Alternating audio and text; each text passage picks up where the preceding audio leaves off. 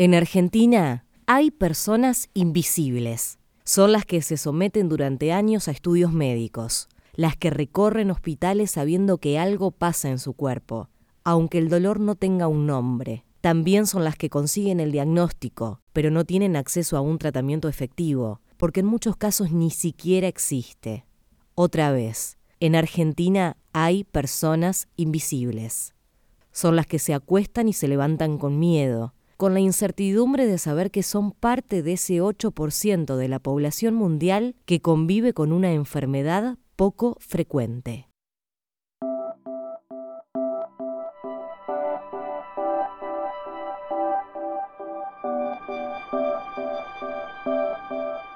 Eh, la uveitis es una enfermedad poco frecuente que afecta a la visión. En muchos casos eh, viene asociada a otra enfermedad, en la mayoría de los casos. Y en muy pocos casos es idiopática, eh, que no tiene origen. El, cuerpo la, genera solo. En el caso de mi hijo es así, es idiopática. Eh, es una inflamación en la uvea, es una enfermedad bastante desconocida, pero hay mucha gente que la tiene, no es tan, que hay mucha gente que la tiene, solo que se desconoce y hay muy malos tratamientos, hay falta de tratamiento, hay falta de investigación. y bueno, hay gente que, que puede perder la vista. Eh, a lo largo de la vida la uveitis hace pico, puede pasar muchos años eh, desactivada, pero llega algún momento que, la uveitis se, se, vuelve a activar. Eh, son muy raros, son muy pocos los, que, los casos que yo conozco que no se activó de vuelta. Pueden pasar 20, 15 años y la uveitis vuelve a inflamar los ojos, o hay gente que tiene muchos picos, en un mes puede tener 5 o 6 picos o brotes, y todas esas inflamaciones vuelven a, hacer daño en los ojos. Eh, los síntomas son ojo rojo, eh, en muchos casos dolor, en muchos casos no. Por lo general se diagnostica como una conjuntivitis, eh, es el primer diagnóstico que, que seguramente te van a dar que es una conjuntivitis y, te medican mal y es muy vital el tiempo que, que se pasa buscando un diagnóstico es, tiempo perdido, porque todo ese tiempo que, se pasa con inflamación eh, hace un daño tremendo en el ojo y a veces no se puede recuperar más ese tiempo. Hay gente que quedó ciega por malos diagnósticos. Hoy en día está un poco más eh, se conoce un poco más, está todo un poco más avanzado, pero la gente que viene con esta enfermedad hace más de 10 años, prácticamente a esta altura eh, hay muchos, muchos de esos que perdieron la visión contanos cuál fue todo el proceso de, Tommy. Bueno, nosotros llegamos eh, así de un día para otro. La uveitis apareció en la vida nuestra como un balde de agua fría. Bueno, yo soy mamá de cuatro hijos, el más chico es Tommy, eh, hoy tiene 11 años. Eh, hace dos años él empezó a, decirme que, que, no quería ir a la escuela. Entonces yo le pregunté, ¿por qué no querías ir a la escuela, Tommy? Le decía y me, dice, me decía que no veía bien. Bueno, como toda madre, cuando tu hijo te dice que no ve bien, lo primero que piensas, bueno, debe necesitar lentes, lo llevo un control, lo más normal.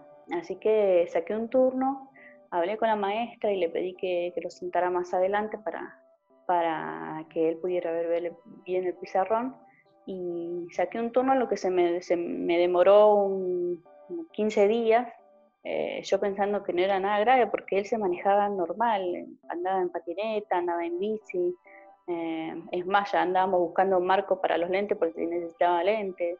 Así que bueno, lo llevo a un control y el doctor eh, le hace la prueba de, visión con las letritas en la pared, le tapa el ojo izquierdo y le dice que vea con el derecho y, y bueno, le dice, bueno, Tommy, decime qué letras ves y él se quedó quieto y empezó a buscar, empezó a buscar y, el doctor lo mira y le dice, ¿no ves las letras? No, le dice. ¿Y la luz la ves? No, no veo la luz.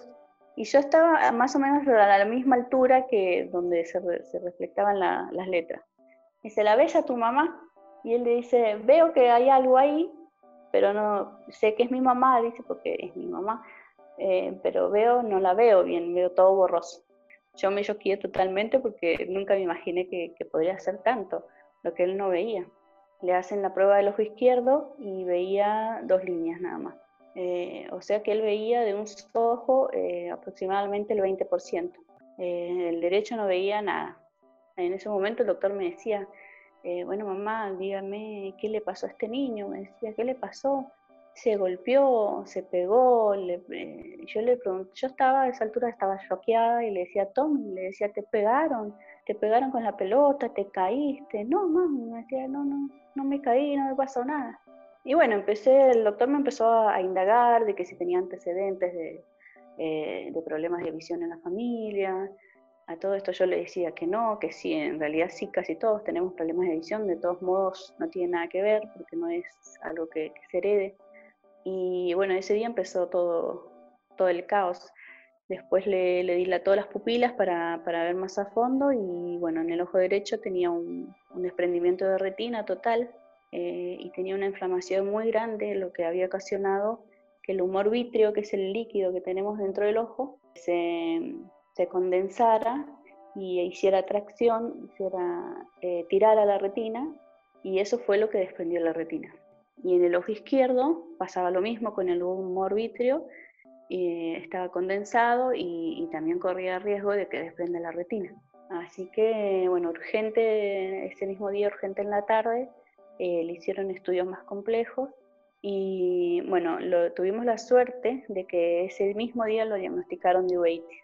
No pasó lo mismo con el tratamiento que nos dieron, ni los pasos a seguir después, porque perdimos mucho tiempo eh, eh, buscando un tratamiento y buscando una solución para él. Más que nada, acá en San Juan, eh, el ojo derecho se lo daban por perdido.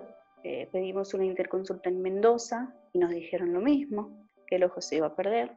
Fue para nosotros muy duro, porque de un día para otro que, que te digan que tu hijo está casi ciego fue muy, muy choqueante, es el más chico de mis hijos y fue tan de repente que, que, nos pegó, por lo menos como madre y a mi marido, mucho de tener que, enfrentarnos a esto, algo tan desconocido que ni siquiera sabíamos qué era. Yo me puse a leer, a leer, a leer.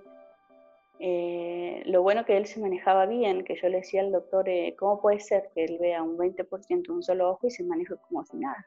Y el doctor me dice que al ser un niño, eh, nosotros no sabemos desde cuándo él veía mal. Dice, él, para él era normal ver así. Eh, su cerebro se acostumbró a ver eso. ¿Y el tratamiento cómo, cómo fue? Porque decías que el problema fue que el tratamiento primero, inmediato, fue malo. Sí, em, bueno, ese, ese día nos derivan a una inmunóloga. Como la uveitis por lo general siempre viene por una enfermedad inmune, es una enfermedad inmune, pero siempre viene relacionada, bueno, hay muchas causas, de enfermedad de base, puede ser la artritis, el reuma, la esclerosis múltiple, el BKH. Entonces se trata con un inmunólogo y le dieron un tratamiento de corticoides, que no estuvo errado el tratamiento de corticoides, eh, porque gracias a eso él recupera casi al 100%, al 100 su ojo izquierdo. Estuvo errado al no hacer nada con el ojo derecho. Bueno, esta inmunóloga le da dosis muy altas de corticoides, lo que provoca que Tommy en un mes subió 10 kilos, empezó una dieta sin sal, dejó de ir a la escuela porque corría mucho riesgo el otro ojo, entonces dejó la escuela. Y bueno, esta doctora eh, le, hicimos, le hicieron todos los estudios para ver qué otra enfermedad tenía y gracias a Dios no salió ninguna otra enfermedad, entonces el doctor nos dice que no hay otra enfermedad de base. Entonces, al no haber otra enfermedad, es una enfermedad que se localiza solamente en el ojo. Entonces la inmunóloga como que se queda ciega, porque ella lo trabajaba a nivel sistémico. Eh, entonces me dice, mira, yo no puedo seguir con el tratamiento. ¿Por qué? Me dice, porque yo tengo que empezar a bajar el tratamiento, a bajar las dosis y tengo miedo de que de que al bajar las dosis vuelva a activarse la, vuelva a ser un pico y, afecte el otro ojo. Entonces ella nos habla de un doctor en Buenos Aires. Nos dice que ella en un congreso había conocido un doctor se llama el doctor Emilio, Emilio Dot, especialista en uveitis y, y, también trabaja todo lo que es inmunología, así que hace las dos cosas juntas. Así que yo le escribo a este doctor y ese mismo día el doctor me responde y le comento la situación de Tommy. Mire, doctor, pasa esto, pasa esto. Tommy hacía ya dos meses, fue a los dos meses, que estaba con la retina desprendida y, él me dice, ¿por qué a Tommy no lo operaron los primeros días de diagnosticado? Es que en realidad el ojo me lo dan por perdido, le digo. No, me dice, el, tratamiento correcto para un prendimiento de retina y para una uveitis como la que él tiene es operarlo. Es lo que baja la inflamación, Y todo el tiempo que pasamos, esos dos meses que pasamos con la retina desprendida, es tiempo perdido. Ahí empezó nuestra, nuestra batalla con la obra social, porque, la porque yo hago todo para poder viajar, y bueno, acá en San Juan, viste, está todo como más limitado. Entonces, bueno, yo decidí, decidimos con mi marido agarrar todo, eh, hacer como lo que pudiéramos y viajar. En esa altura yo tenía obra social, así que empecé a hacer los trámites con la obra social, hablé con el oftalmólogo, le comenté del doctor y me dice, sí, sí, mamá, viaje. La obra social no nos cubrió nada, de nada, de nada. Todo me lo negaron, me hicieron, perdí 10 días más de lo que tenía previsto. Y yo ante la desesperación de, tener que viajar, porque tenía que viajar dentro de los 15 días, empecé a moverme. Por suerte, gracias a Dios, tengo una familia que es grande y nos ayuda muchísimo. Así que ellos nos juntaron, bueno, el doctor Emilio atiende en su clínica privada y también atiende en el Hospital Fernández pero yo nunca me enteré que él atendía en el Hospital Fernández, así que fui a su clínica privada. Así que bueno, mi familia nos juntó la plata para la consulta, juntamos plata nosotros, vendimos una moto, porque no sabíamos a qué, a qué nos íbamos a enfrentar allá. Y bueno, eh, mi familia, mis vecinos, nuestros amigos, todos vinieron, aportaron para que nosotros pudiéramos viajar, yo. Bueno, mi marido fue en un camión con un amigo y yo le pedí al intendente de acá de, mi localidad que le escribí por Facebook un día, se me ocurrió y le comenté la situación y él nos donó los pasajes a Tommy y a mí para poder viajar. El doctor eh, nos recibe y bueno, lo primero que nos dice es que había que operarlo. Nos dijo era un día más, era un día lunes, el jueves lo operamos de urgencia. Dicen, eh, no podemos perder más tiempo con la retinación. Y bueno, nos dieron el presupuesto de la operación, y nos era imposible pagarla. La operación tenía un costo muy elevado y fue otra decepción porque ya habíamos llegado hasta ahí, eh, como, como, como, pudimos llegamos y, y, nos dieron el costo de la operación y, y, no la podíamos pagar. Así que bueno, ese día eh, me acuerdo que nos volvimos locos con mi marido y yo le decía, ¿qué hacemos? ¿De dónde vamos a sacar la plata? Para volver, eh, para operarlo, o cómo nos volvíamos a San Juan a, hacer algo acá si habían hecho todo mal. Entonces, este, bueno, yo intenté comunicarme con la obra social, pedirle que por favor nos cubran, no me atendieron nunca. Así que bueno, esa noche decidimos con mi marido eh, a San Juan. Eh, le digo, yo le voy a pedir al doctor que nos, que nos haga algo escrito donde él diga cuál es la operación, cómo lo quiere operar, qué es lo que tiene que hacer, para venirnos a San Juan y pedirle a la obra social que, que nos cubriera esa operación acá o en Mendoza, pero que lo operaran de alguna manera. Era lo único que podíamos hacer. Eh, no nos daba el tiempo tampoco para juntar esa cantidad de plata. El doctor me había dado su teléfono y le escribo este, me acuerdo que el doctor me clavó el visto porque le salieron los pieles azules y, y, bueno, me dormí. Me dormí pensando en eso, pidiéndole a Dios que nos diera una solución. Ese día fue bastante duro porque tener eh, ahí la solución a tus manos y no poder afrontarla es, eh, fue bastante triste para nosotros, llegar hasta ahí y no tener cómo operarnos. Y al otro día, tempranito, me dicen, mamá, ¿todavía está acá en Buenos Aires? Sí, le digo, este, sí, pero pensamos irnos hoy. Le digo, bueno, pase, véngase por acá, que así hablamos, a ver qué es lo que se puede hacer. Y nos vamos para la clínica. Su secretaria nos atiende. Se me dio por contarle toda la situación. Y bueno, en eso le llama el doctor y, y ella le comenta, le dice, sí, los papás están acá. Entonces el doctor le dice, bueno, decirles que se queden, lo voy a operar. Eh, yo y el anestesista vamos a donar nuestra parte, nuestros honorarios para poder operar. Así que imaginaste, fue, qué sé yo, era como un 60% de, lo, que, salía la operación. Nos quedaba una parte más. Era menos, pero bueno, por ahí lo podíamos, era menos, pero tampoco la teníamos a la plata. Así que bueno, en eso ellos tienen, el papá del doctor Emilio tiene una fundación y bueno, justo mientras estábamos ahí pasó la, la, señora que dirige la fundación, que está a cargo de la fundación, y la secretaria estaba tan conmovida con la historia que yo le había contado, este, le, le contó todo, bueno, se conmovió, se conmovió tanto la, la, mujer que nos dice, bueno, está bien, dice, la fundación va a cubrir lo de que nos donaron toda la operación, el doctor y la fundación de, de Fundación Fusavi. Y bueno, esa fue la primera operación. Después de eso eh, nos volvimos a San Juan a hacer eh, acá el, eh, la recuperación. después de una operación así, él tiene de seis meses a un año de recuperación, donde es muy, muy paulatino la recuperación de visión. este, prácticamente él no recuperaba nada. Eh, yo me desesperaba porque todos los días eh, Tommy tiene algo que él no se da cuenta, que si ve mejor o no. Entonces yo le tengo que decir, Tommy, tapate el ojo izquierdo, que ahora ve bien con el ojo izquierdo, para ver cómo ves con el derecho, porque si yo no le digo, él no se, no se da cuenta. Y bueno, a los seis meses más o menos de la primera operación, eh, se le complica de vuelta. se vuelve a inflamar, vuelve a aparecer la uveitis y provoca que la retina que estaba puesta eh, vuelva a arrugarse. Eh, ahí empezó otra vez la lucha con la obra social. Fue tremendo porque ya eh, a esa altura yo ya estaba harta de pedirles, de pedir todos los días y pedirle por esto, por el otro, en formas que tenía todo, las derivaciones, así que bueno, decidí, cuando me dijeron que no, eh, escracharlos por todos lados, llamé a los noticieros, me hicieron nota, salí en los diarios, las craché por todas las redes sociales, les, puse de todo. Así todo, no me cubrieron nunca nada. Este, fue lo mismo. Eh, tuve que hacer todo lo mismo. Por suerte el intendente ya estaba enterado del tema y hicimos todo lo mismo que en la primera operación. Nos donaron los pasajes ya para los tres y que mi marido viajó con nosotros. Este, y, viajamos a, a hacer ya parte de la fundación, ya eh, llegando a Buenos Aires, ellos nos cubrían la consulta y todo lo demás. A todo esto Tommy seguía con el tratamiento de corticoides, pero acá nos habían dicho bajarlo cada 15 días y el doctor le pareció que era mucho tiempo, entonces nos dijo cada 5 días se lo bajan. Así que cada 5 días eh, bajábamos una, una dosis de, de, corticoides.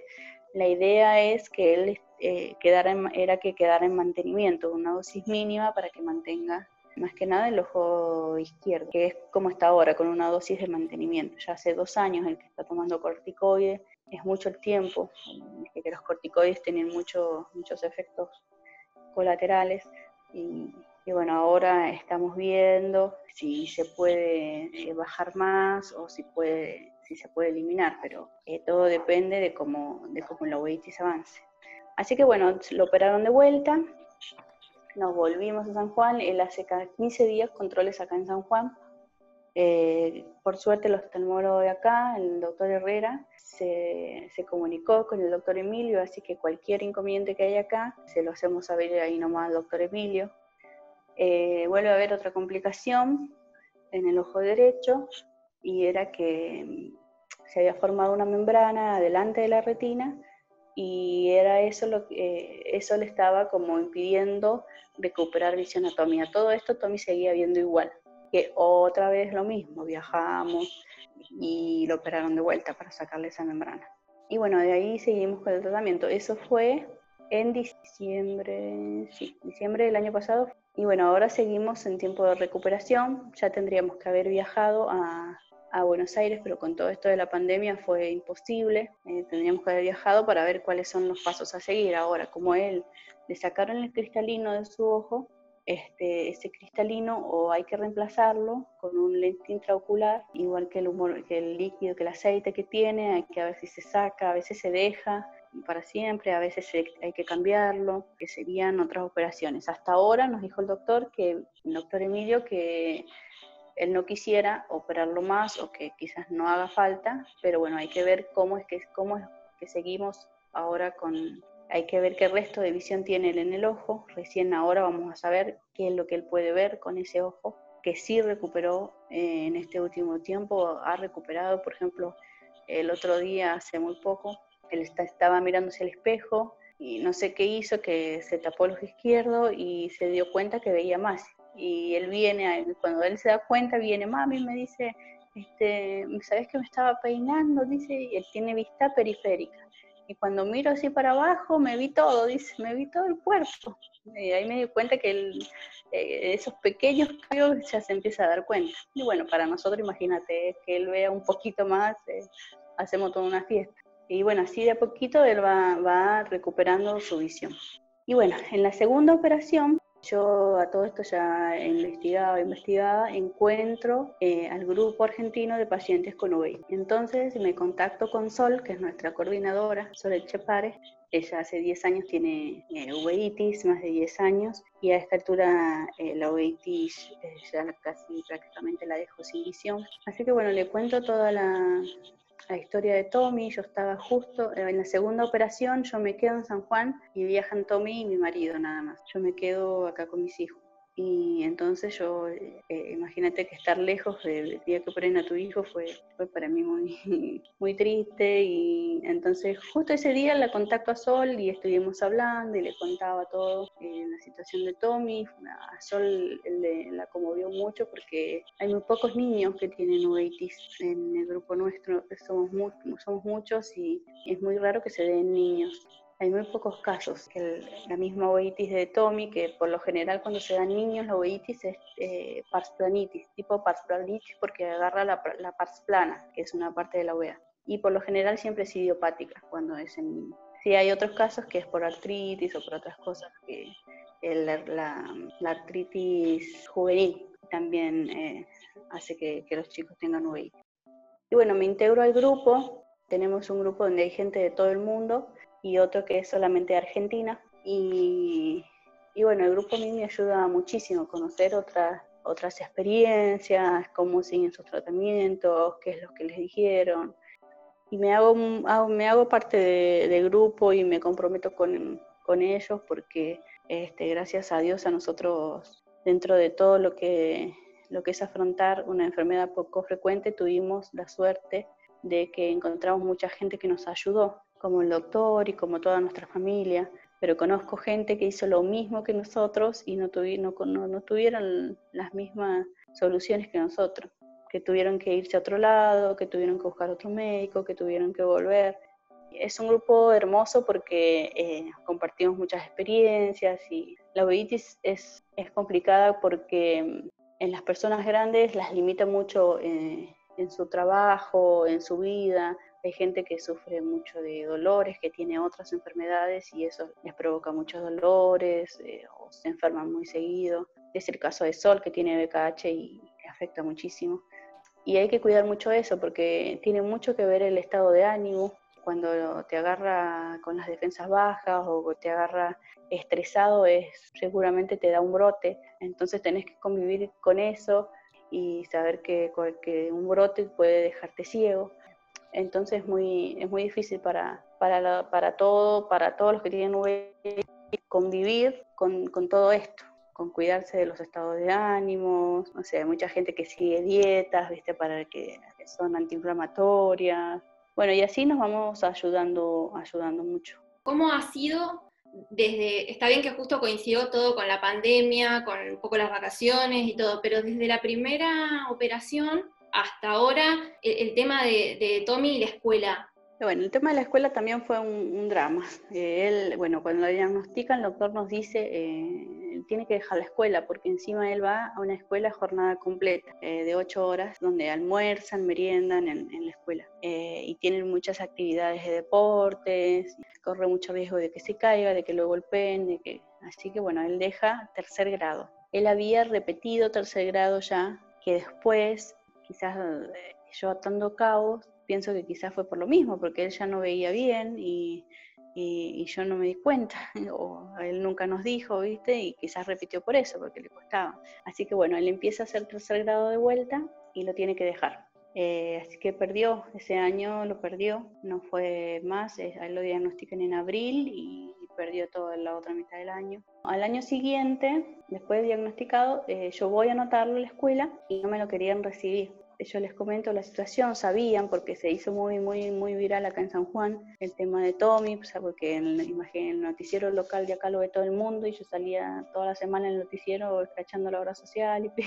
Entonces se, había hecho muy viral. Y en la escuela no me lo querían recibir. Eh, eh, no se querían hacer cargo de, los riesgos que, que, ocasionaba tenerlo a él con, esta enfermedad o de lo que a él le pudiera pasar.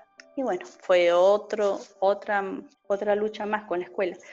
Entonces le dije, bueno, si no me lo quieren anotar, voy a ir al ministerio y voy a, y, voy a reclamar. Y me lo tuvieron que aceptar. Así que bueno, él empieza muy de a poco porque eh, lo pusieron adelante, eh, cambió de compañeros porque había repetido, al principio le costó un poco eh, retomar toda la actividad, pero, pero gracias a Dios hizo ese año bien. Cada vez que viaja o que tiene que, tiene que operarse, tiempo que pierde de escuela, que tratamos de hacer las cosas acá. Eh, pero bueno, este año empezó cuarto y bueno, con la pandemia también lo tuvimos que dejar, así que mm, él se acomoda, lo que tiene que es muy responsable, es muy no odia faltar a la escuela cuando tiene que viajar porque después se le acumulan las tareas, entonces se, se preocupa y, y hace como, como puede. En realidad él siempre, siempre es un niño que tiene mucho carisma, todo el mundo lo quiere porque es calmado, es todo pura risa. Todas las veces que lo llevamos a, que se pinche, siempre se le aguantó y en las operaciones igual. Él nos ayudó mucho en eso, en llevar las cosas más fáciles porque él se iba adaptando a todo, a, todos los cambios que, que, le pedíamos, él se adaptaba y nunca se quejó de nada. Y bueno, la escuela eh, fue más o menos eso volver a hacer el año de vuelta, que dentro de todo le hizo bien porque como que se equiparó un poco con, los compañeros, a veces le cuesta mucho, ahora por ejemplo en, este tiempo de pandemia es complicado porque mandan muchísimas guías, eh, y vamos atrasados porque no puedo tenerlo todo el día él eh, copiando desde el teléfono, se los paso yo una hoja. Así que bueno, lo vamos haciendo como, como, vamos, como vamos pudiendo. Hay veces que este, hay días que se levanta con el ojo más rojo, que por lo general siempre es el derecho el que tiene más rojo, y esos días no lo dejo que haga nada porque este, por miedo, viste, que, que, fuerce de más o qué sé yo. Pero bueno, la vamos llevando ahí, como, como, vamos, como él pueda. Eh, nos vamos acomodando lo que él va, va pudiendo. Acá en Argentina tenemos cerca de los 200, creo que no llegamos a los 200 y tenemos mucha gente también de, otros, de otros países. Bueno, ahora estamos con el respaldo de Alapa, que nos ayudan mucho en todo lo que hacemos, eh, en la difusión. Eh, yo manejo el Instagram, donde vamos compartiendo las historias de los pacientes y, y tratando de ayudar a otras enfermedades poco frecuentes. En Instagram nos encuentran como Uveitis Argentina. Y tenemos en Facebook también eh, que estamos como grupo argentino de pacientes con uveitis. Y bueno, ahí en Facebook están los teléfonos de Sol, quien es quien, quien contacta a los pacientes. Pero lo que nosotros hacemos es buscar pacientes, porque hay gente que, que necesita eso, eh, encontrar a otros pacientes que, para, para, ayudarse entre ellos, gente que llega desesperada, que está mal diagnosticada, nosotros tratamos de orientarlos, no somos médicos, pero de tanto que estudias y que lees y que escuchas casos, como que te vas haciendo más o menos la idea y ya más o menos entendés. Y lo que sí les pedimos, mm, por lo general a todos, es que busquen otras opiniones, que viajen a Buenos Aires, que donde están los especialistas. En las provincias casi no hay, creo que no hay ningún especialista en ninguna provincia. Y los oftalmólogos a veces no dan buenos tratamientos y ese tiempo no se recupera más. Así que bueno, eso es lo que hacemos, buscar pacientes y tratar de, orientarlos y ayudarlos como se pueda.